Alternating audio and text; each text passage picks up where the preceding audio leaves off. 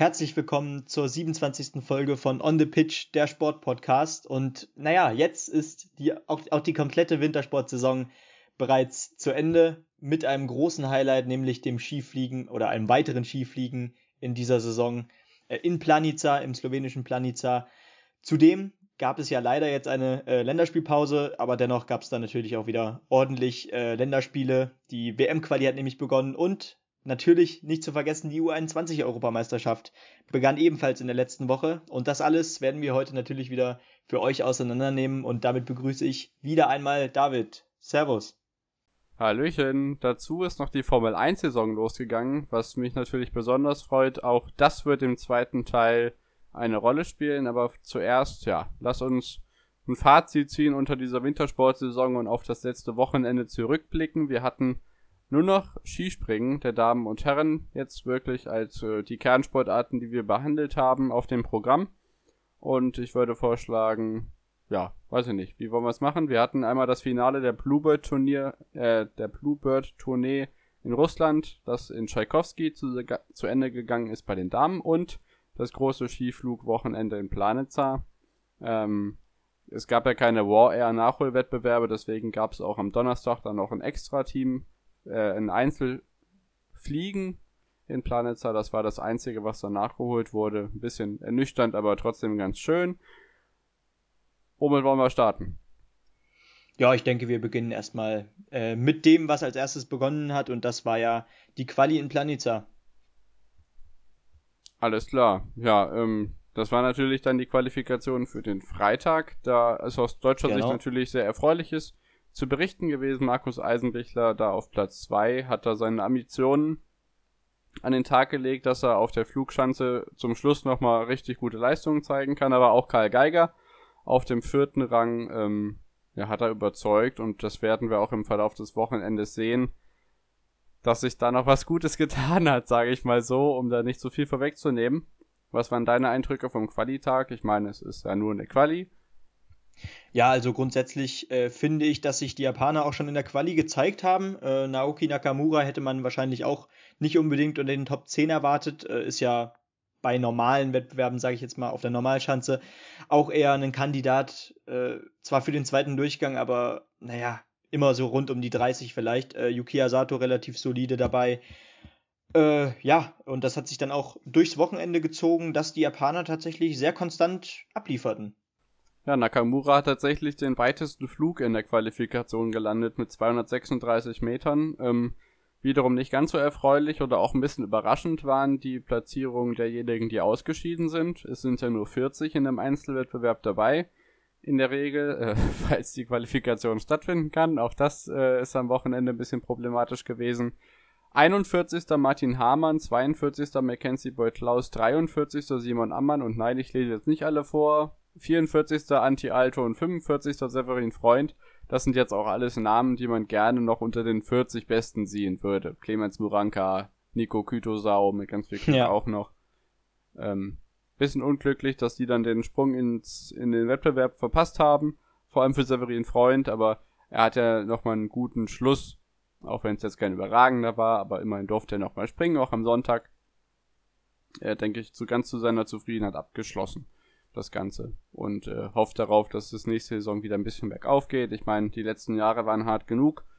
Ähm, da kann er sich dann zusammen mit äh, Stefan Laie, der dann auch wieder zurückkommt, hoffentlich, äh, vielleicht ein bisschen noch empor, emporarbeiten. So.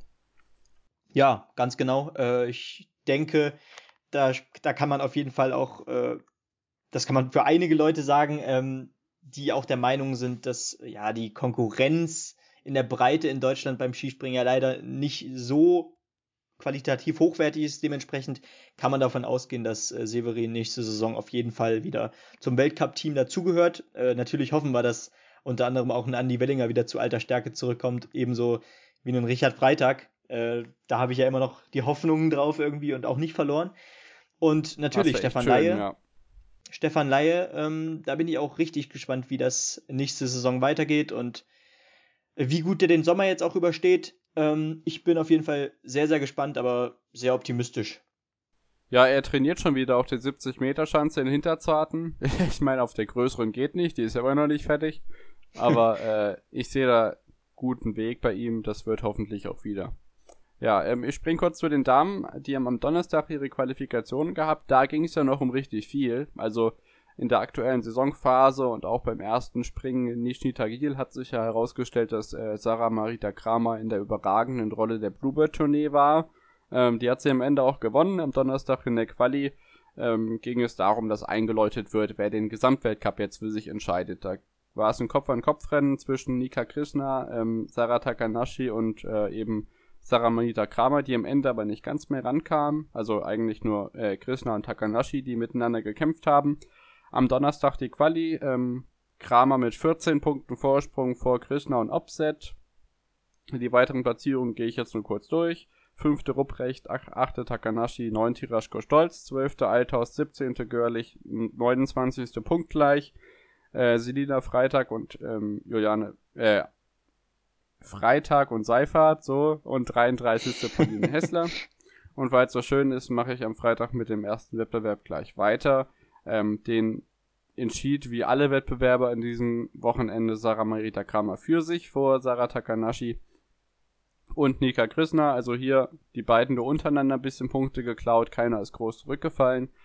Iraschko stolz auf der 7, Althaus von der 9 auf die 12 zurückgefallen, Rupprecht von der 6 auf die 14 zurückgefallen, Juliane Seifert auf 25, Selina Freitag 26, Luisa Görlich 27 und Pauline Hessler leider nur mit dem ersten Durchgang auf dem 36. Rang. Und dann hatten wir tatsächlich Probleme, sowohl in Planet als auch in Tschaikowski, dass am Samstag der Wind ein bisschen verrückt gespielt hat.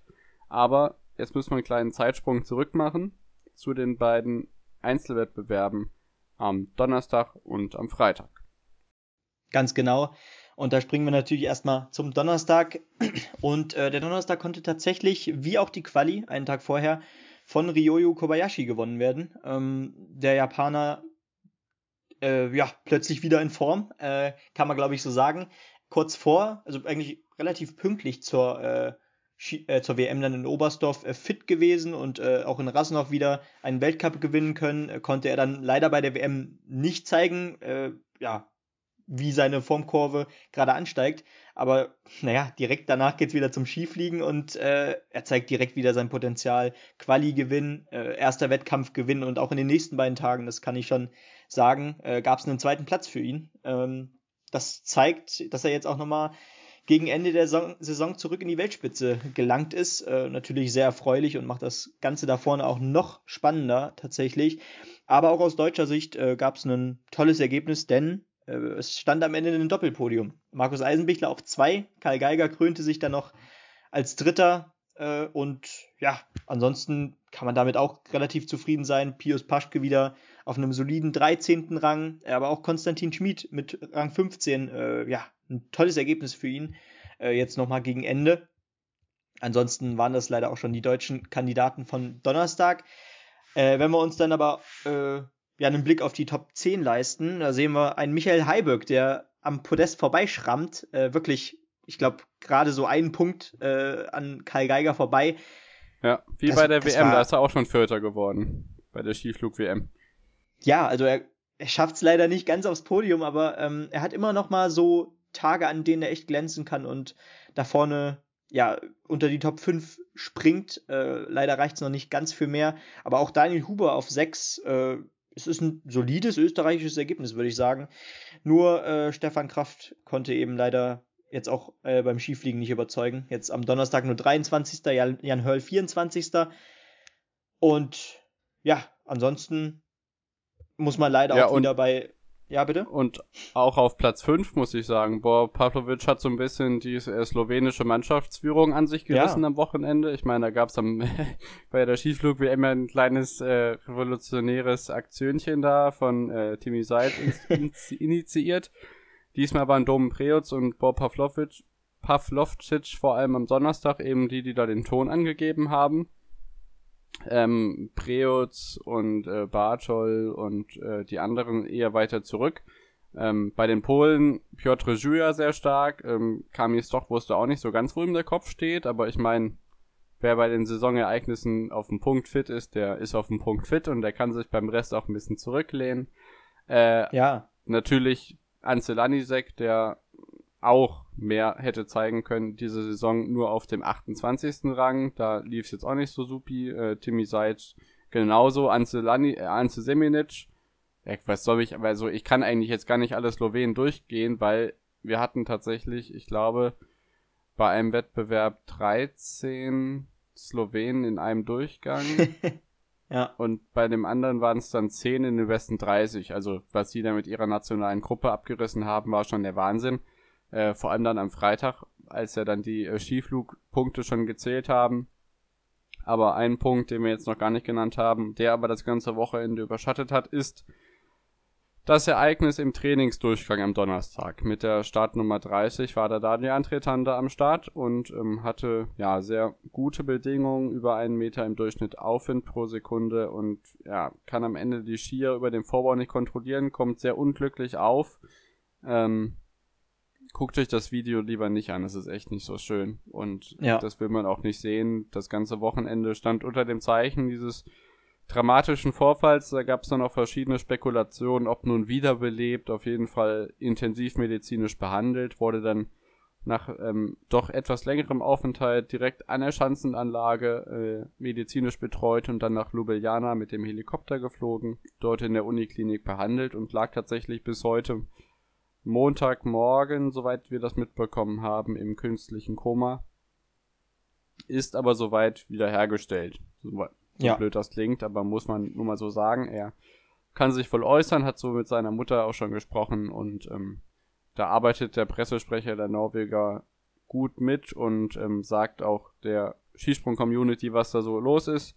Auch die Anteilnahme der ganzen, ähm, des ganzen Trosses war ganz schön nach vielen Sprüngen hat man die charakteristischen äh, Fingerbe oder die Handbewegungen von Tante da bei vielen Springern gesehen. Ja. Ähm, besonders die Norweger natürlich mitgenommen von der ganzen Sache. Ja, ganz genau. Und da muss ich auch nochmal sagen, ähm, die Solidarität, die da äh, im Netz stattfand, äh, das ist, das war echt einzigartig, äh, fand ich. Äh, und da muss man auch nochmal sagen, äh, da sieht man, was man für eine eingeschworene Truppe ist als äh, Skisprung-Community. Und äh, da muss ich auch nochmal sagen, großes Lob da an unsere Community, die da auf Twitter und auf allen sozialen Netzwerken unfassbar viel Solidarität gezeigt hat, ob das jetzt mit irgendwelchen Grafiken war, mit Videos oder einfach nur mit Glückwünschen. Ähm, da zeigt sich eben, also es ist so stumpf, aber in der Krise zeigt sich irgendwie der Charakter, ne? Und ja, da bin ich froh, dass, dass man so, eine, so einen Zusammenhalt und so eine Solidarität gezeigt hat. Ja, absolut. Nichtsdestotrotz, ähm, viele konnten sich die weitere oder wollten sich die Wettbewerbe dann weiter nicht ansehen, aber geflogen wurde trotzdem. Und wir machen mit dem Freitag gleich weiter. Da gab's äh, schon Windchaos. Es hat sich angedeutet, es wird schwierig und ähm, deswegen mussten so, ja genau, das war nämlich der Tag am Freitag, durften alle 67 dann im Wettkampf an den Start. Das Ganze hat dann auch fast zwei Stunden gedauert. und ähm, es gab dann nur einen Durchgang und das hat sich eigentlich echt früh abgezeichnet. Ich glaube, nach dem 40. Springer gefühlt wurde der zweite Durchgang schon abgesagt. Ich meine, die Flutlichtanlage, die bei der WM da installiert wurde, steht nicht mehr und ähm, da musste da das irgendwie durchgebracht werden. Erik Stahlhut übrigens aus deutscher Sicht auch als Sprungrichter tätig. Der kommt auch bei uns aus der Nähe aus Willingen. Ähm, hat uns gefreut. Das nur am Rande. Äh, aus deutscher Sicht wieder sehr erfreulich. Der Skiflug-Weltmeister hat äh, sich gegen Ryoyo Kobayashi durchsetzen können, Benny. Jawohl, und naja, äh, was soll man dazu sagen? Ähm, er krönt damit ja natürlich auch nochmal ähm, mit diesem Wochenende seine grandiose Saison. Na klar, er hatte einen Durchhänger mittendrin mal, äh, aber ich glaube, das ist, äh, das kommt in jeder Saison äh, mal vor eines, eines Top-Athleten. Dementsprechend äh, kann man darüber hinwegsehen, denn äh, am Ende stand da unter anderem die Skiflug-WM. Es stand, äh, naja, natürlich im Team grandiose Erfolge zu Buche. Es war eine mega tolle WM in Oberstdorf äh, und sechs so WM-Medaillen. Sechs WM-Medaillen, genau, Wahnsinn. Und natürlich in auch einige Weltcups. Ja. In sechs Wettbewerben, genau. Also in jedem Rennen, äh, in jedem Rennen, genau, in jedem Springen tatsächlich ähm, ja, Podestplatz geholt. Wahnsinn, was für eine Konstanz der trotz einem, eines kleinen Durchhängers an den Tag gelegt hat. Ähm, und ja, ich freue mich da riesig auf nächste Saison. Also was das wieder geben wird, wenn man dann noch einen Stefan Laie dazu bekommt, ich freue mich riesig. Aber, ähm, weil du ja eben an, äh, über die Slowenen geredet hast, hast so viele angesprochen, aber einen hast du vergessen. Domen Preutz. Und der hat ein unfassbares Wochenende hinter sich Ja, gebracht. der Verrückte. Also, also das sieht ja atemberaubend, also das hat das, also wenn man sich die Fliegen anguckt, und davon gab es ja diese Saison nicht ganz so viele, da ist der Typ genauso bekloppt wie vor vier Jahren, als er die ganze, den ganzen Laden da auf Stimmung gebracht hat. Ja, das ist absolut wahnsinnig. Also, die Ergebnisse aber auch, die er jetzt abgefahren, äh, also abgegrast hat sozusagen, äh, das entspricht einfach auch nicht der kompletten Saison. Also, Top 20 ist halt so ein typischer Platz von ihm gewesen, aber jetzt äh, viermal in Folge äh, in den Einzelwettbewerben unter die äh, Top 10, äh, zweimal Vierter, zweimal Achter. Also äh, zweimal, zweimal Vierter, nee, ich glaube zweimal Vierter und einmal Achter. Der achte Platz, äh, der andere achte Platz war, glaube ich, in der Quali. Ähm, aber ich glaube, zuvor ist er das letzte Mal in Zakopane unter die ja, Top 10 gesprungen. Mal. Meine ich jedenfalls. Ja, er ist ähm, generell ähm, diese Saison nur einmal Achter geworden. Ja, Alles genau, das war in Zakopane.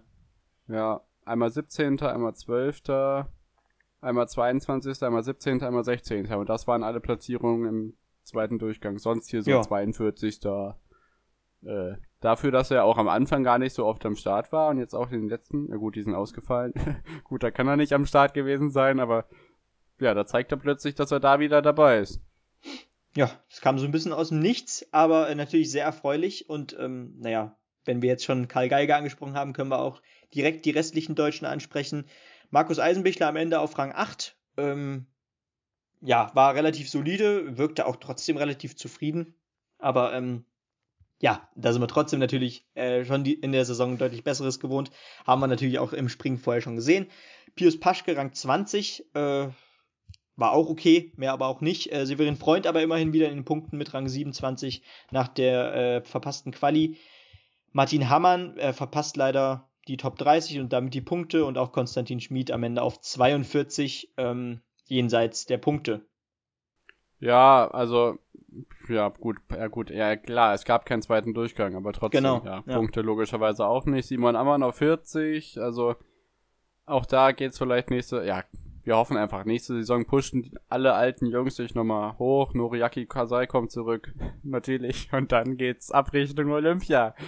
Ja, also man kann auch sehen, dass die Norweger natürlich mitgenommen waren von der ganzen Geschichte. Halvor Egner Granerüth auf 18, äh, Vorfang auf 13. Johansson ist da der Einzige, der so ein bisschen was hinkriegt, aber ich meine, er ist ja auch der Flieger der Nation, was da angeht, was das angeht. Außer jetzt natürlich, also ich will ja nichts sagen. Äh, Daniel Antretante ist 2018 in Oberstdorf Skiflug-Weltmeister geworden.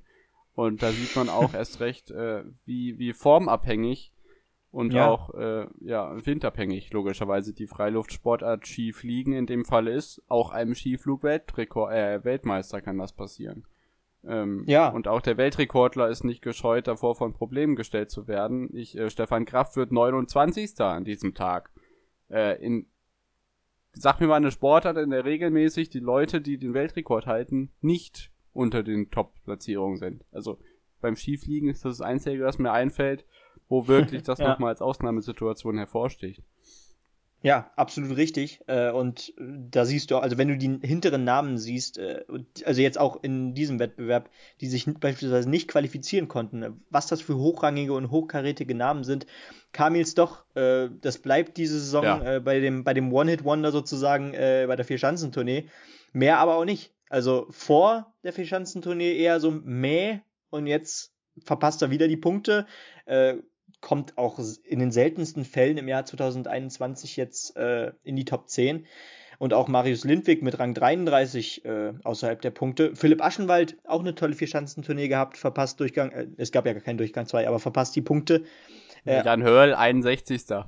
Ja, Stekawa, 36. Das sind so viele Namen, die da ja. äh, rausgefallen sind an dem Tag. Aber ja, natürlich aber auch Namen, die man schon jetzt in, in letzter Zeit öfter gehört haben die leider ja zu oft in letzter Zeit äh, ihre, äh, ihre Konstanz vermissen lassen, ne? Absolut. Wir müssen uns auch noch von äh, zwei Menschen verabschieden in diesem Bereich. Ähm, das eine ist ähm, Rock Justin, der Slowene, der auch viele Jahre den großen Sprung nach ganz oben nie geschafft hat, aber ich glaube, innerhalb der Mannschaft, das hat man bei der Verabschiedung am Sonntag dann gesehen. Ich glaube, da ist er da nicht mehr mitgesprungen oder geflogen. einfach einen wichtigen großen Stellenwert hatte. Hier am Freitag ist er 58. geworden. Ähm, einfach viele Jahre dafür gesorgt hat, dass es gute Stimmung in der Mannschaft gibt und ähm, da einmal ein Dankeschön hin und das für mich persönlich größere Dankeschön geht an Sepp Kratzer. Den, ja, ich, die, die technische Delegierte ist es nicht, aber der Materialkontrolleur unten im Schanzenauslauf oder manchmal auch oben im Anlauf, wenn der Chef selber ran muss der, derjenige, der dafür gesorgt hat, dass Wladimir Zograski viele seiner Weltcup-Springen nicht regelkonform zu Ende gebracht hat. derjenige, der am Ende Gregor Schlierenzauer, ähm, kann ich auch nur sehr empfehlen. Äh, Gregor Schlierenzauer ist am Kulmer mit einem offenen Anzug, der mit äh, Panzertape geschlossen wurde, gesprungen oder geflogen. Also er war für diesejenigen Sachen zuständig. Also äh, auch jahrzehntelang mit Walter Hofer zusammen tolle Arbeit geleistet, da im Materialkontrolleurbereich ähm, und wenn es da zu Problemen gekommen wäre, kann es natürlich ordentlich nach hinten losgehen. Also hier mal ein kleines Flächelchen, wo ich mehr Tragfläche habe, das kann ja schon ordentlich was ausmachen. Hier verlässt eine Legende die Weltcup-Bühne nach Walter Hofer letzte Saison, nun auch seit Kratzer. Ja, und äh, ich würde sagen, wir machen weiter mit den Samstagen. Das geht eigentlich recht schnell. Beides ging nicht. Also bei den Damen ging das Team nicht und bei den Herren ging das Team nicht. Beides zu viel Wind. Ähm, die wurden dann beide jeweils, dafür wurde die FIS am Samstagabend ordentlich rund gemacht in Social Media. Äh, FIS go home your drunk oder so. Habe ich unter dem Planetzer-Beitrag gelesen. am Sonntagmorgen ja. morgen wurden dann äh, beide Teamwettbewerbe, also in äh, Tchaikovsky auf der Normalschanze und in Palanitzer auf der Flugschanze logischerweise in einem Durchgang nachgeholt. Und die Damen sind dann Sonntag zu ihrem normalen Einzelwettbewerb auf die Großschanze gewechselt. Das war auch schon so geplant. Äh, das Sonntag-Teamspringen bei den Damen ging folgendermaßen aus. Kramer holte sich den, äh, mit der österreichischen Mannschaft zusammen den Sieg. Ähm, ist ja bei DWM nach hinten losgegangen. Da war sie ein bisschen mehr Pechvogel, als sie dieses Wochenende war. Zweiter Slowenien. Äh, die dritten waren dann die Deutschen, die sich äh, gegen die Norwegerinnen und Japanerinnen durchgesetzt haben. Die Norwegerinnen wurden Vierte und die Japanerin Sechste. Dazwischen war noch die Mannschaft der Russinnen. Insgesamt waren neun Mannschaften am Start, also auch in der Breite einigermaßen zufriedenstellend. Und bevor wir dann zum ja. letzten Springen kommen, gehen wir wieder zu den Herren. Ähm, da konnten sich im Deutschen ja, was im Deutschen, ich schon, im Teamwettbewerb die Deutschen durchsetzen. ähm, Pius Paschke jetzt nicht so super, aber ich meine, äh, Eisei hat's am Ende ausgerissen, der hat seine Gruppe gewonnen. Ja. Äh, knapp zehn Punkte vor Japan am Ende, Österreich und Slowenien dann schon ein ganzes Eckchen zurück. Äh, schöner Sieg, den man dann am Ende doch mal mitgenommen hat. Ja, definitiv. Äh, aber ich fand auch den dritten Platz von Österreich relativ bemerkenswert. Also Japan, das hätte man voraussehen können, auch nach den Einzelwettbewerben, äh, nach, dem starken, nach den starken Wettkämpfen von Kobayashi natürlich, aber auch von Nakamura. Äh, bei Österreich, äh, ja, grundsolide. Äh, Daniel Huber hat ordentlich abgeliefert mit zwei unfassbar konstanten Sprüngen. Äh, Michael Heiböck, sehr solide, aber ja, aus deutscher einer, Sicht muss ich ganz klar sagen, äh, einer, ja, wollte gerade sagen. Ähm, aber aus deutscher Sicht, ja, also Markus Eisenbichler hatte einfach den Ton angegeben, ähm, wie du schon richtig sagtest, Gruppe gewonnen und ähm, ja, war der Leuchtturm im deutschen Team, äh, im Teamwettbewerb. Dementsprechend äh, rundet das natürlich auch nochmal äh, das deutsche Bild von dieser WM relativ ja, versöhnlich ab, würde ich sagen. Und von der ganzen Weltcup-Saison an sich. Also, wir haben ja zwischenzeitlich ja. echt gebankt. Ähm, es wurde dann wieder besser, auch wenn das viele nicht geglaubt haben. Äh, Markus Eisenwichler mit Gate-Verkürzung 235,5 Meter. Ich glaube, das sagt alles über das, was unsere deutschen Top-Athleten da im äh, Leisten zustande sind. Und bei den Norwegern hat man natürlich gesehen, dass die ganze Situation sie mitnimmt. Äh, die landen auf 5. Auch hier wieder neun Mannschaften am Start. Ja, auch die Schweizer haben eine Mannschaft gestellt. Das hat mich ganz besonders gefreut. Hätte nicht zum zweiten Durchgang gereicht, aber schön, mal eine Schweizer Mannschaft zu sehen. Und ich sage mal, jetzt erstmal ja. das Finale der Damen. Ähm, auf der Großschanze tatsächlich. Und da gab es, ja, was soll ich sagen, ein historisches Ereignis. Wir haben äh, die weiteste, jetzt muss ich aufpassen, dass ich es richtig sage, die weiteste Weite oder die größte Weite in einem FIS-Wettbewerb einer Dame gesehen. Klar, in Willing gab es schon Trainingssprünge, die weiter waren und ja, Daniela Iraschko, so hieß sie damals 2003 noch, ist am Kulm auch schon 200 Meter geflogen. Aber Sarah Marita Kramer hat dem auch nur einem Durchgang in Tschaikowski, der zweite wurde wegen Wind abgesagt, 146,5 Meter gestanden. Ähm, die weiteste in einem FIS-Wettbewerb gestandene Weite, so. Und äh, sichert sich damit den Sieg in der Bluebird-Tournee in Russland. Das war ja schon recht früh abzusehen. Das Ganze mit fast äh, über 70 Punkten Vorsprung.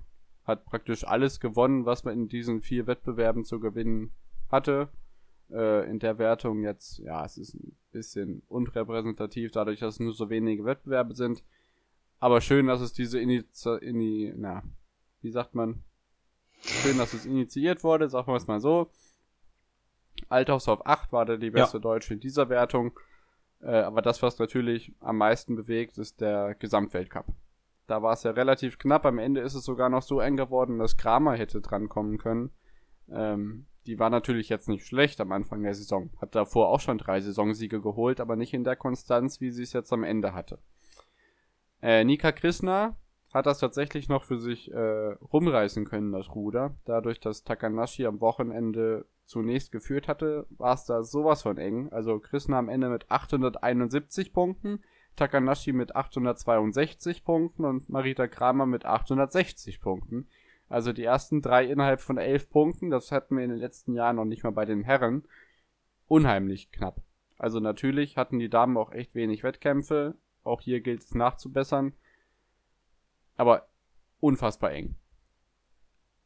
Mein kurzes, aber knappes Fazit. Ich habe, glaube ich, noch einen Nationencup hier. Ähm, da sind die Österreicherinnen vor den Sloweninnen und den Norwegerinnen und den Japanerinnen und den Deutschen, die auf Platz 5 landen.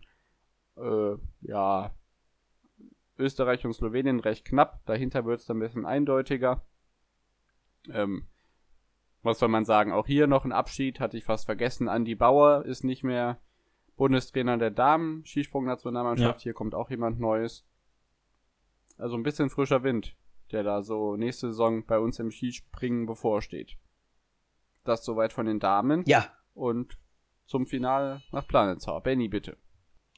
Sehr gerne. Ähm, 9 Uhr fand ja erstmal der Teamwettbewerb statt und dann eine Stunde und äh, also eineinhalb Stunden später dann der nächste Einzelwettbewerb. Also die Taktung am Sonntagvormittag war ordentlich und ja, engagiert, würde ich, würde ich sagen. Ähm, und aus deutscher Sicht muss man wieder sagen, äh, das Wochenende war einfach ein versöhnlicher Abschluss und ein unfassbar erfolgreiches. Äh, jetzt nochmal ein Planica, denn es gab ein erneutes Doppelpodest und äh, Back-to-Back-Siege für Karl Geiger. Äh, denn erneut hieß der Weltcupsieg, äh, der, der Weltcupsieger Karl Geiger ähm, und das mit 6,9 Punkten vor Ryoyo Kobayashi, der natürlich auch ein unfassbares Wochenende gefahren hat, jetzt noch, noch am Ende. Markus Eisenbichler dann, auf drei, äh, wieder ein Podest. Äh, Gibt es eigentlich nicht viel zu sagen. Äh, Geiger und Eisenbichler, die Konstanz in Person aus deutscher Sicht. Um nicht ja, äh, Pius Paschke zu vergessen, ja, genau, natürlich. Ne? Ähm, aber natürlich dazwischen liegt natürlich eine Welt, eine kleine. Äh, während Pius Paschke natürlich äh, ja sehr konstant um, äh, um den zehnten Platz immer so rumpirscht, ob das jetzt ein 13. Platz ist, ein 8. oder ein 11. sind eben Geiger und Eisenbichler wirklich regelmäßig äh, auf dem Podium vertreten, trotz, wie auch schon vorhin gesagt, immer mal kleinerer Wackler. Aber ähm, ja, aus, ansonsten würde ich sagen, ähm, aus deutscher Sicht eher mau. Äh, klar, Paschka auf 11, sehr zufriedenstellend, aber Severin, äh, nee, wir fangen erstmal hinten an. Martin Hammann mit Rang 28, ähm, Schmid 27, äh, Severin Freund 25, Severin Freund absolut okay. Ähm, aber auch wieder Namen wie Stefan Kraft auf 17 oder Halvor Egner Granerüth schafft es auch nicht, äh, einen tollen Abschluss für seine grandiose Saison zu finden. Ähm, kein Podestplatz an diesem Wochenende sagt einiges aus. Äh, dafür, dass er zuvor bereits ja, die, die Weltcup-Gesamtführung äh, sichern konnte. Äh, aber ich denke, das wird er sich auch verzeihen können, oder?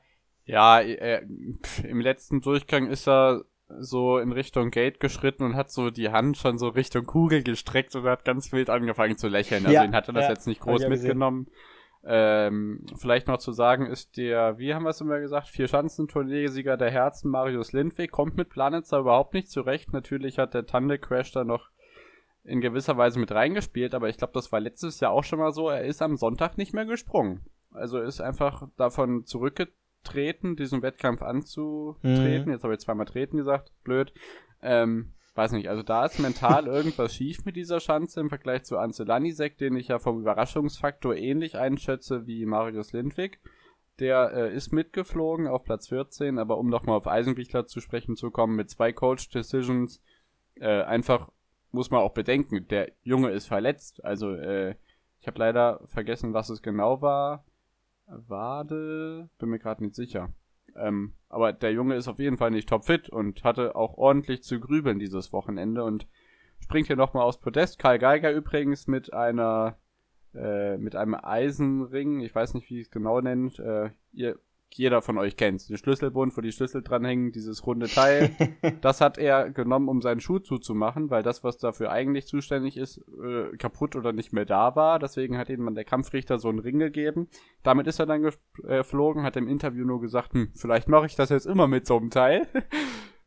ja, sensationell. Äh, also der Abschied ist auf jeden Fall gelungen. Planetzer ja, Five, eigentlich Seven Wertung hat er sich gesichert. Den Skiflug-Weltcup hat er sich gesichert, der ja nur aus diesem Wochenende bestand. Äh, punktgleich mit äh, Kobayashi, aber dadurch, dass er halt die äh, Springen gewonnen hat, ähm, ist er da vorne. Und Jawohl. Ja, Gesamtweltcup war ja schon entschieden, da gab es jetzt noch kleine Bewegungen, Geiger auf 6, ähm, ich gehe gerade mal durch. Eisenbichler nach wie vor auf 2, wie gesagt. Er ist doch auch trotz der we sehr wechselhaften Form auf Platz 3. Die weiteren Deutschen auf Platz 15. Pius, Konstanz, Paschke. Äh, Stecker war meine persönliche Entdeckung des Winters auf Platz 16. Ich gehe jetzt die Deutschen einfach mal durch, ne? Ähm, Hamann auf mhm. 24, Freund auf 29, Schmied auf 30, und dann geht's weiter in der Liste. Simon Ammann ist jetzt kein Deutscher, aber 41. Hm, auf der Seite ist weiter kein Deutscher. Und dann haben wir noch Richard Freitag. Gut, der hat nur zwei Springen gemacht, 69. Also hier hoffen wir einfach auf ein paar Rückkehrer und ähm, ja, aber müssen uns in der Spitze keine Sorge machen. Da haben wir überragende Athleten am Start und jemanden, der immer ja. in die Top 20 kommen kann. Ja, definitiv. Und äh, jetzt, wo die Saison ja äh, äh ihr Ende gefunden hat, äh, würde ich dich noch mal gerne fragen, äh, wo oder was war denn jetzt in dieser Saison dein Highlight? Oder hast du vielleicht sogar mehrere? Ähm, was ist dir im Gedächtnis geblieben und was würdest du uns jetzt noch mal gerne mitteilen? Ja, also ich glaube, ähm, diese Weltcup-Saison, um jetzt vom gesamten Wintersport zu sprechen, war einfach sehr bedeutsam für mich persönlich. Ähm, es gab viele Ereignisse, kann ich auch gleich nur ein paar nennen, aber allein, dass wir unser Projekt gestartet haben, hat mich einfach das Ganze nochmal aus einem etwas anderen Blickwinkel ähm, ja, gelehrt zu sehen. Ähm, weiß ich nicht. Also ob das jetzt die, diese Diskussion um den Monobob war, die mir im Gedächtnis bleiben wird, oder ähm, ja, die Dominanz von Jan Magnus Rieber und die Schwierigkeiten im Springen bei den Kombinierern, das bleibt mir da so im Gedächtnis. Eine Top-Leistung mhm. der TV-Teams, die die ganzen Veranstaltungen übertragen haben. Ja. Jan Schmelzer und Felix Neureuter im Ski Alpin mit der WM aus Cortina, Othmar und Scharf, die das Ganze begleitet haben. Das hat mir außerordentlich gut gefallen.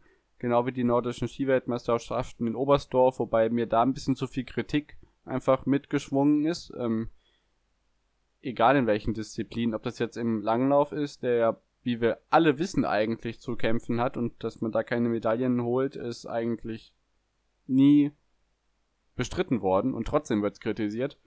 Ähm, bei den Kombinierern war klar, dass es nicht das wird, was es sonst war, aber das ist ähnlich wie bei den Rotlern, hatte ich auch schon mal gesagt. Wenn man immer Gold hat, kann man nicht erwarten, dass man die nächsten mhm. zehn Jahre auch immer Gold holt. Im Skispringen gibt's mehrere Überraschungsakteure. Ähm, Anze Lanisek hatte ich schon gesagt, Steckauer hatte ich schon gesagt, überragend natürlich Kai Geiger, Halvo Eckner Granerud, äh, die Überraschung der Saison. Aber bevor ich jetzt alles sage, ja. würde ich dir die gleiche Frage mal zurückgeben. Ach so, und Claudia Ja, Pechstein, also- die immer noch im Weltcup-Zirkus mitfährt. Genau, den Namen, den darf man auf gar keinen Fall vergessen. Aber, ähm, naja, wie man ja mittlerweile sicherlich schon weiß, bin ich natürlich ähm, vor allem im Wintersport auch sehr im, im Biathlon äh, beheimatet und dementsprechend äh, war mir jetzt auch nachträglich äh, vor allem noch äh, sehr wichtig äh, der letzte Weltcupsieg von Arndt Pfeiffer äh, in Hochfilzen im Massenstart. Äh, das ist ja absolut sein Wettbewerb und damit konnte er jetzt auch nochmal seine letzte, ja, oder schon etwas überraschend letzte Biathlon-Saison krönen. Äh, natürlich auch nochmal der Staffelsieg äh, in Nove Mesto, äh, jetzt gegen Ende. Und naja, ansonsten Sturla Holm Lagreit ähm, kann man sicherlich vergleichen mit äh, Halvor Egner Granerüth. ja. Beide kamen aus dem Nichts, genau. Beide kamen absolut aus dem Nichts und man hätte nicht geahnt, dass, äh, dass so Explosionen äh, dass so Explosionen äh, die Welten des Biathlon und des Skispringen treffen von zwei Persönlichkeiten, die plötzlich das Ding mitdominieren oder sogar komplett dominieren, wie es bei Granerüth der Fall war. Und ähm, was mir vielleicht sogar ja, sehr viel bedeutet hat, war generell die Vierschanzentournee, ähm, die wir ja, ja in sehr breitem Umfang äh, in der Berichterstattung erwähnt haben und mit vielen Sonderfolgen ausgestattet haben. Äh, das hat mir jetzt auch nochmal sehr, sehr viel bedeutet. Könnt ihr gerne nochmal reinhören Ähm, an der Stelle, natürlich. Ja, natürlich. Ebenso natürlich auch wie äh, ja, der Sieg von Karl Geiger bei äh, der Skisprung-WM, ebenfalls ja in Planica im ersten Drittel der Saison bereits. Äh, das war einfach äh, Skiflug-WM, tut mir leid. das war aus Versehen. Ähm, ja, das, das war einfach schon so der perfekte Einstand eigentlich äh, für unseren Podcast und ähm, der hat direkt Bock auf mehr gemacht, äh, das einfach noch weiter zu berichten und darüber zu berichten. Und ähm, ja, ich freue mich einfach jetzt schon auf nächste Saison. Das zum einen und ich kann mir ultimatives, also als ultimatives mittelfristiges Highlight nicht Olympia vorstellen, sondern vielmehr, und das wird mich an 2011 zurückerinnern, nordische Skiweltmeisterschaften, und zwar die ersten nordischen Skiweltmeisterschaften in Planitza in 2023, in ziemlich genau etwas weniger als zwei Jahren. Wenn da dann wieder volles Haus ist, das wird die Gaudi unseres Lebens, Freunde. Und da können wir uns jetzt schon richtig drauf freuen, glaube ich. Jawohl. Ähm, ja, das ist wie gesagt noch ein bisschen hin. Und ähm, bis dahin könnt ihr euch natürlich die Zeit vertreiben mit unseren Podcast-Folgen. Und wenn man noch kurzfristiger denkt, auch auf unseren Instagram- und Twitter-Seiten, at onthepitch-pod. So findet man uns da. Da könnt ihr auch, ja, vielleicht einfach mal ein bisschen durch die Gegend scrollen. Ähm, vor allem auf Twitter und dann die letzten Ereignisse, die wir so begleitet haben, seit es uns gibt. Das ist ja jetzt auch schon fast ein halbes Jahr. Unglaublich eigentlich. Ähm, Wahnsinn. also zumindest äh, seit wir uns mit der Idee angefreundet haben. Da könnt ihr gerne mal vorbeischauen ähm, und äh, Nachricht, Follow oder was auch immer ihr wollt da lassen. Und ähm, ja, dann hören wir uns nach der Pause wieder und dann verabschieden wir uns hiermit vom Wintersport. Vorerst, wenn es natürlich News gibt, werden die, die die sagen, aber es wird natürlich die nächsten Wochen und Monate ein bisschen anders aussehen. Der Fußball wird im Vordergrund stehen, die Formel 1 wird immer mal ein Thema sein und ähm, ja, sonst gibt es ja auch noch genug im Welt des Sports, was sonst noch so passiert. Große Ereignisse werfen ihre Schatten voraus.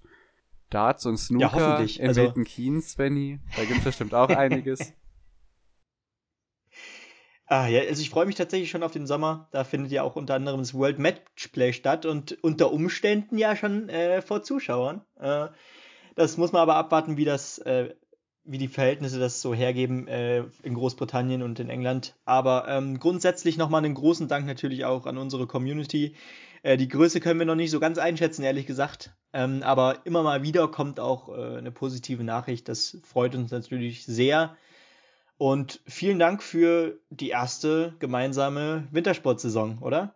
Ja, das kann ich auch an dich gerne noch weitergeben. Ähm, macht mir ultra, ultimativ viel Spaß und ähm, ja, jetzt tun wir so, als ob wir hier schon die Folge abmoderieren. Ich glaube, wir unterbrechen das jetzt mal nicht, dass die Leute schon sagen, die verabschieden Das sich ist viel jetzt zu nur. viel Liebe hier.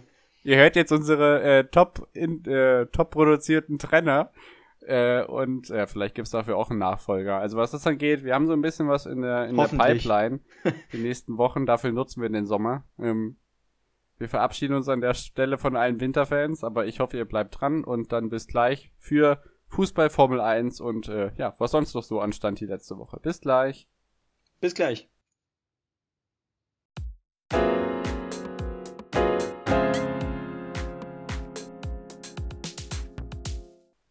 So, da sind wir wieder zurück nach unserer Unterbrechung und werden uns jetzt, ja, es sind nur vier Fußballspiele, sage ich einfach mal, ähm, den vier Länderspielen widmen. Zwei der Männer-A-Nationalmannschaft und zwei bei der U21 Europameisterschaft, die ja diesmal in zwei verschiedenen Etappen anfängt und dem Formel 1 Saisonauftakt. Mit was wollen wir beginnen, Benny? Äh, ach, ich würde sagen, fang ruhig mit Formel 1 an und dann äh, beenden wir das Ganze mit den Länderspielen. Das können wir gerne so machen und dann äh, steigen wir auch direkt ein in den großen Preis von Bahrain. Das erste Saisonrennen der Formel 1 Saison 2021 und ähm, ja, wir haben es in den letzten Folgen immer mal schon mal angesprochen. Ich hatte die Teams schon einmal angesprochen, welche Wechsel es gab, äh, welche neuen Fahrer jetzt dabei sind, welche Fahrer vielleicht nicht mehr dabei sind. Und ja, es ist schon gleich einiges passiert und ähm, man ist um einige schlauer, wie so das Kräfteverhältnis in, den, in der Formel 1 aussieht, wie sich die verschiedenen Teams schlagen. Ähm, wir rollen das Feld von hinten auf. Äh, das Haas-Team, neu besetzt, nicht mehr mit Magnussen und Grosjean, sondern mit Mazepin und Mick Schumacher, ähm, hat ein sehr geteiltes Rennen. Also Mazepin hat sich direkt nach dem Start erstmal weggedreht, deswegen ist der Hashtag Matzespin schon äh, durch Twitter gegeistert. der Fahrer ja aufgrund äh, ja, verschiedener Handlungen in der Vergangenheit und ja, verschiedenen Dingen, die rund um das Team jetzt in den letzten Wochen aufgekommen sind. Man sagt nur russische Flagge, obwohl es eine Weltmeisterschaft ist. Äh, er startet ja unter dem ähm, tollen Kürzel RAF, finde ich etwas unvorteilhaft, ähm, aber ist nun mal so. Ja, im Gegensatz zu seinem Teamkollegen Mick Schumacher ähm, konnte er nicht überzeugen. Der wiederum drehte sich zwar zu Beginn, konnte dann aber, ähm, ja, zwar nicht wirklich Plätze aufholen, das ist mit dem Auto auch nicht wirklich möglich, aber für ihn ist es einfach wichtig, das Rennen durchzufahren, hat wichtige Erkenntnisse gesammelt. Der andere Deutsche landete direkt davor auf Platz 15, müsste es dann gewesen sein, Sebastian Vettel. Hatte eigentlich einen ganz guten Auftritt im Alfa äh, Romeo der ja der Nachfolger vom Racing Point ist sozusagen. Ähm, Habe ich gerade Alfa Romeo gesagt, das ist natürlich Aston Martin. äh, Sebastian Vettel, einer der wenigen, der die Einstoppstrategie gewählt hat, äh, hat einigermaßen gut funktioniert. Kurz vorm Stop gab es dann auch noch einige lustige Duelle im Mittelfeld mit Raikön, Alonso und äh, dergleichen, aber schlussendlich ist er dann äh, Ocon hinten reingefahren hat sich dadurch äh, zwei Strafpunkte gesammelt oder ich glaube drei sogar, nachdem er schon am Samstag zwei Strafpunkte bekommen hat, weil er unter ja unter äh, Bedingungen, wo Mazepin auch im Qualifying übrigens schon äh, neben der Strecke war, seine Qualifying-Runde nicht abgebrochen hat, sondern zu schnell unterwegs war und das ist natürlich gefährlich. Deswegen gab es da auch schon eine Strafe. Also hier auch schon wieder ein versautes Wochenende. Ich hoffe einfach, dass er nicht in das Ferrari-Loch reinfällt, aus dem er jetzt neulich erst gekrochen ist, sondern dass er ähm, zeigt, dass der Aston Martin, ja, Aston Martin, äh, zu mehr imstande zu leisten ist. Aber er ist, glaube ich, nicht ganz so gut, wie ihn viele erwartet haben. Mal schauen, was das Jahr noch so bringt. Gasly und Ricciardo haben beide ein gutes Rennen gefahren. Äh, Gasly natürlich ähm, im starken Alpha Tauri, von dem Team kann man viel erwarten diese Saison ähm, durch einen Crash der beiden.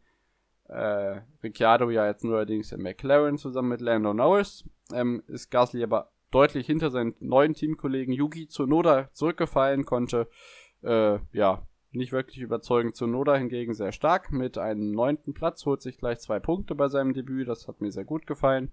Kimi Räikkönen zeigt, dass der Alfa Romeo nicht mehr ganz so weit hinten drin hängt mit Haas und Williams zusammen. Auch Williams ist stärker als letztes Jahr, wie ähm, man das zu erwarten hatte. Ähm, Aston Martin, wie gesagt, ist schon eher direkt davor. Allerdings müssen die sich auch noch ein bisschen nach oben arbeiten. Alpine springt da auch noch im Mittelfeld rum. Ähm, da war Fernando Alonso ganz ähm, zufriedenstellend. Das hat mir gefallen, wie er gefahren ist, dass er nach zwei Jahren Formel 1 Pause wieder ja, in Top-Rennform ist praktisch und Ocon im Rennen schlagen kann, äh, wenn ihm nicht eine Papier- oder Sandwich-Tüte einen Strich durch die Rechnung macht. Die hat sich nämlich in seinem Bremsschacht verfangen. Äh, die hat daraufhin den Geist aufgegeben und er musste das Rennen, glaube ich, nach 33 Runden beenden. Ähm, um weiter nach vorne zu gehen, Sainz und Perez, also äh, ein Ferrari und der zweite Red Bull. Da ist noch Luft nach oben. Sainz kann mit Leclerc mithalten, glaube ich. Also zumindest nicht mit so viel Abstand, wie es bei Vettel am Ende war. Ähm, da muss man einfach sehen, was die Saison noch bringt. Und Perez hat halt einfach Max Verstappen als Teamkollegen. Langsam ist das Problem ich nicht mehr, dass äh, der Teamkollege von Verstappen zu schlecht ist, sondern ich glaube, es ist einfach sehr, sehr undankbar, der zweite Fahrer neben Max Verstappen zu sein. Und auch Sergio Perez ist das äh, ja nicht ganz zuzutrauen, da an Max Verstappen vorbeizuziehen. Das geht auch gar nicht. Ähm, um ganz vorne zu bleiben, äh, Bottas ja, hat den Bottas gemacht, ist Dritter geworden, am Ende ein schlechter Boxenstopp, hat ihn eine bessere Platzierung gekostet. Ansonsten haben sich Verstappen und Hamilton in hervorragenden Kampf geliefert. Verstappen konnte sich dann am Ende doch noch mit der Strategie durchsetzen, obwohl während des Rennens ein bisschen gezweifelt wurde, hm, was haben die Red Bulls davor? Macht der Mercedes vielleicht doch einen Strich durch die Rechnung? Und dann muss man sagen, gibt es eine Kurve auf dem Bahrain International Circuit, das ist Kurve 4, in der man immer ein bisschen weit rausholt ausholt am Ende des, äh, am Ende der Kurve über den Curb hinausfährt. Das sind diese rot-weiß gestreiften Teile am Streckenrand. Ähm, die Rennleitung hat gesagt, eigentlich ist es nicht so geil, wenn ihr da drüber fahrt, weil es äh, einfach mehr Schwung ist, den ihr da mitnehmen könnt. Im Qualifying werden die Runden aberkannt, das ist auch gemacht worden. Im Rennen allerdings könnt ihr das gerne machen. Also ist Verstappen, äh, Hamilton ungefähr, glaube ich, 29 Mal. Gibt so ein GIF auf Twitter, wo er 29 Mal eben über diese Markierung drüber fährt. Und dann einmal, und zwar genau in dem Moment, als Verstappen Hamilton überholen will, überholt Verstappen Hamilton außen in dieser Kurve den Mercedes. Und genau dieses Überholmanöver scheint eben das Problem gewesen zu sein, weil er die Strecke verlassen hat. Ähm, es scheint zwar okay zu sein, da lang zu fahren, aber nicht im Rennen. Da die FIA augenscheinlich diese, diese Regel während des Rennens geändert hat. Jetzt, das ist das Erste, was man da denkt. War natürlich ordentlich was an ähm, ja, Aufregung da. So holt sich Hamilton dann den ersten Saisonsieg vor Max Verstappen und Valtteri Bottas. Ähm, Hamilton knackt übrigens jetzt auch einen neuen Formel 1 Rekord mit den meisten Führungsrunden. Er ist jetzt, hat jetzt 15 Führungsrunden mehr absolviert als Michael Schumacher. Ähm, Bottas wird Dritter mit der schnellsten Runde. Norris mit einem sehr starken Rennen auf Platz 4, holt alles raus, was geht. Ähm, obwohl Ricciardo im Qualifying sch schneller war, das wird, glaube ich, ein schönes Teamduell.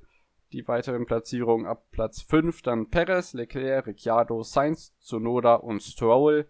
Und weiter geht's in drei Wochen in Imola mit dem Rennen auf dem Autodromo Enzo Dino e Ferrari.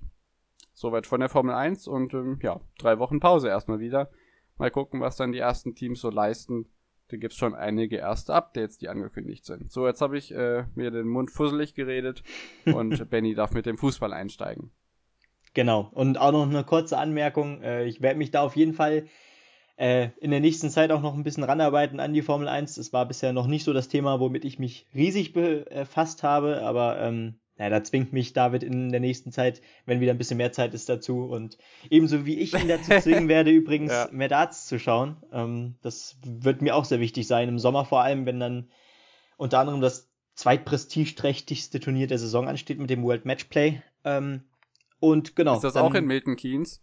Nein, das ist leider nicht in Milton Keynes, aber da ja, gehen wir dann drauf schon. ein, wenn wir. Ich glaube, ich glaub, die legen Bis das dahin um. vielleicht, ja genau. Wer weiß. Nee, also ich glaube, wir müssen halt einfach schauen, dass wir das Sommerloch, ähm, was unbestritten ja. kommen wird, ähm, gerade vor dem Kon äh, vor dem, vor dem, ja, also ich glaube nicht, dass die Großereignisse so stattfinden, wie, wie sie uns erhoffen. Mhm. Falls doch, wird das Sommerloch nur ein bisschen woanders sein, aber ja, wir sind da dran und geben unser Bestes. Ja, genau. Und ähm, was natürlich auch äh, der Fall sein wird oder hoffentlich der Fall sein wird, dass wir das ein oder andere Interview vielleicht noch hinbekommen. Ähm, vielleicht können wir da auch noch was äh, organisieren in den Ferien äh, oder im Sommer jedenfalls. Und genau, mal sehen, wie es da so weitergeht. Äh, wir halten euch auf jeden Fall auf dem Laufenden.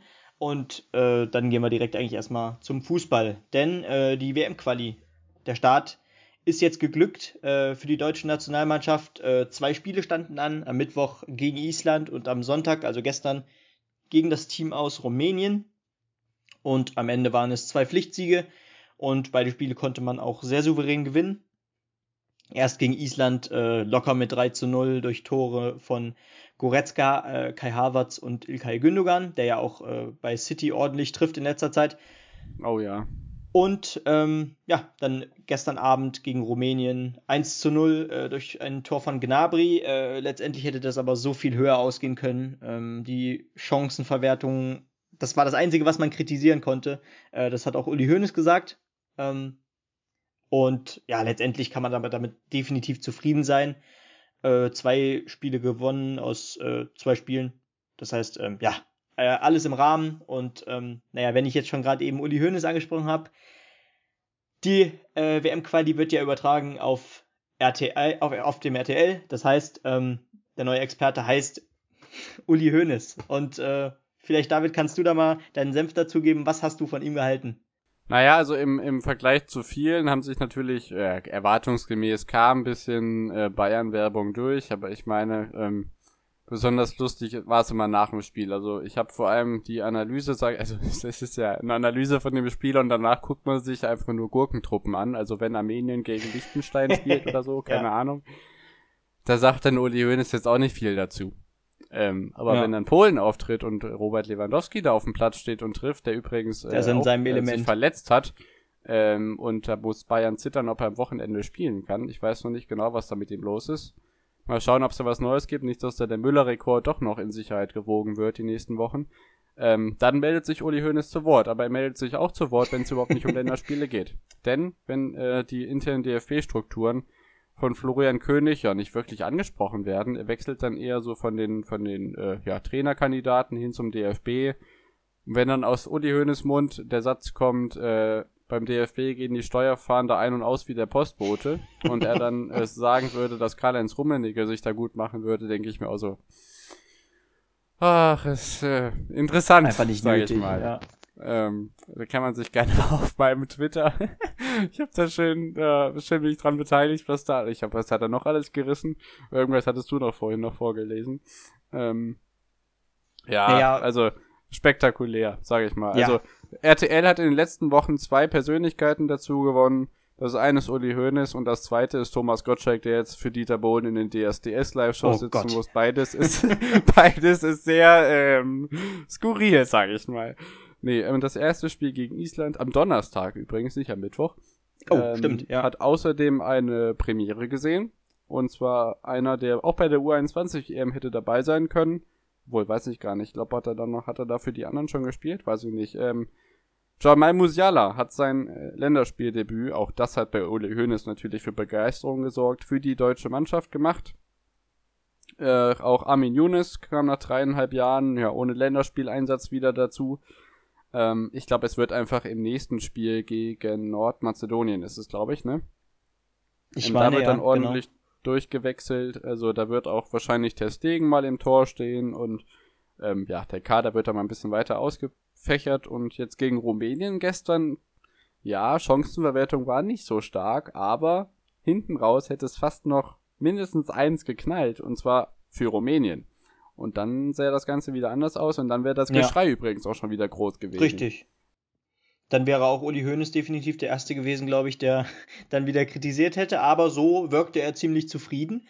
Ähm, was man aber noch zum Island-Spiel sagen kann, ähm, beziehungsweise außerhalb des Spiels, äh, da fiel ja Deutschland auch, naja, es liegt im Auge des Betrachters, ob positiv oder negativ auf, ähm, da sie ja ähm, während der Nationalhymne mit T-Shirt drucken ähm, ja, zu sehen waren, ja. Äh, auf denen eben Human Rights in Lettern stand. Ähm, ja, das, soll, das sollte höchstwahrscheinlich den, naja, eine Art Protest gegen ähm, naja, Verletzungen der Menschenrechte unter anderem in Katar darstellen, so wie es ja Norwegen schon vorgemacht hat. Ne? Und ähm, ja, der, der Unterschied ist eben, dass Norwegen wahrscheinlich tatsächlich seinen Boykott durchzieht und Deutschland ähm, ja äh, es bei dieser Art von Protest belassen wird und dann äh, gemächlich, aber gemütlich äh, nach Katar gurken wird nächstes Jahr im Winter.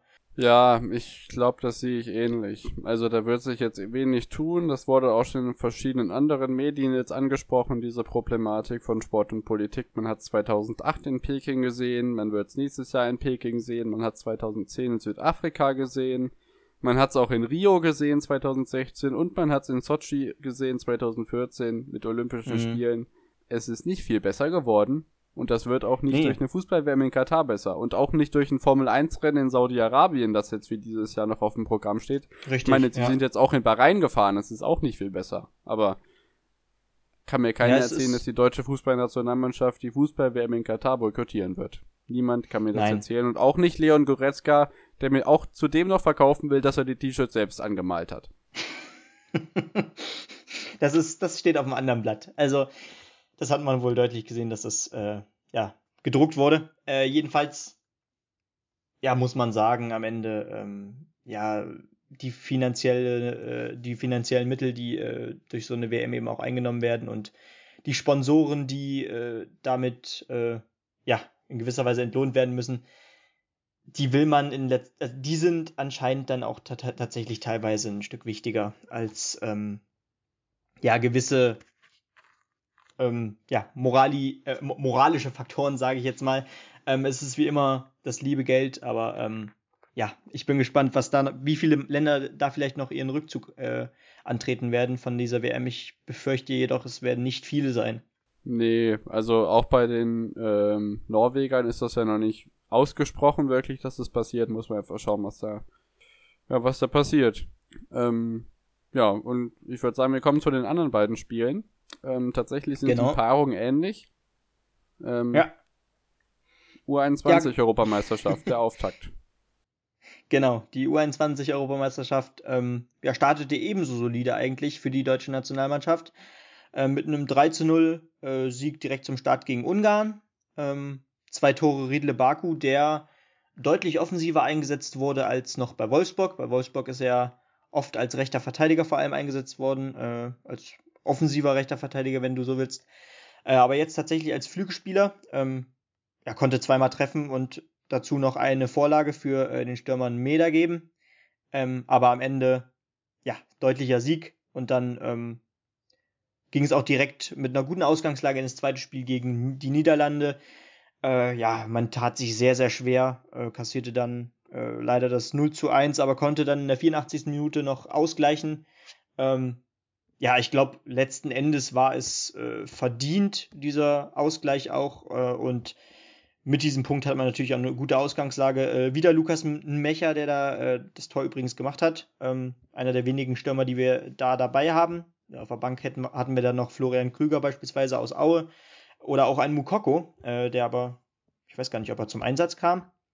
Äh, ich glaube nicht. aber. Hm, ich glaube auch nicht, nee. Ähm, letzten Endes steht man jetzt auf Rang 1 mit vier Punkten ähm, nach zwei Spielen. Äh, punktgleich zwar mit Rumänien auf Rang 2, äh, mit der besseren Tordifferenz, aber ähm, im Spiel gegen Rumänien, was morgen Abend stattfinden wird, geht es dann tatsächlich äh, um den Sieg der Gruppe und äh, da würde tatsächlich dann ja auch schon ein Unentschieden reichen, wahrscheinlich. Ähm, und genau, ich denke, die Ausgangslage könnte erstmal nicht besser sein. Die Vorrunde sollte überstanden sein und ähm, dann geht der Ernst los.